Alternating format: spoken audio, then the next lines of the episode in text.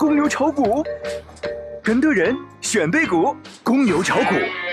小白午评：沪指回调收两千九百二十二点九八点，横调必跌，什么情况下灵验？欢迎您微信搜索“小白炒股学堂”，了解更多股市行情和投资信息。今日沪深两市早盘小幅低开，节前最后一个交易日，心里拔凉拔凉的。大盘并没有给予太多的惊喜，一直处于震荡状态。早盘获利高抛，清仓的想法比较多，预计下午会有所缓和，大家不要慌，随机应变即可。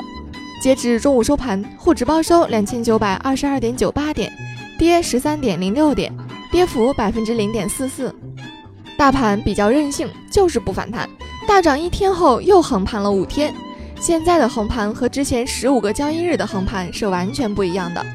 我们的小编实力分析了一波，因为当时是大跌后的横盘，没有获利盘，而当下是火热的个股行情下累积了很大的短线获利盘，一旦有风吹草动，就容易汹涌而出，所以横久了不是什么好事。正有谚语验证此道：横久必跌。指数不给力，也正给了题材表现的空间。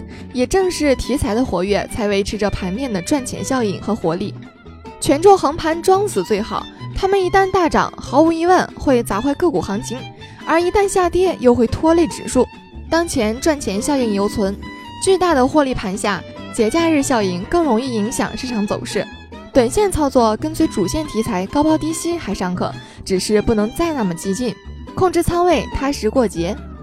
操作上，从小周期结构看，大小指数都已经有底部背离结构。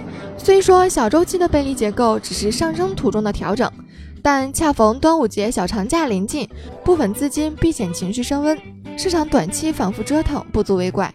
策略上，坚持底线思维，后期沪指以两千八百五十附近，创业板指二十天均线作为防守线，跌穿及时切换防守阵容。消息面上。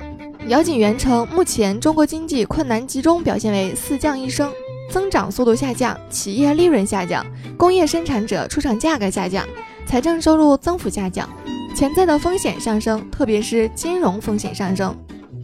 如果你想了解更多股市行情和投资信息，微信搜索“小白炒股学堂”，关注我们吧。本节目仅为个人学习和研究用，不构成操作建议。小白提醒您，股市有风险，投资需谨慎哦。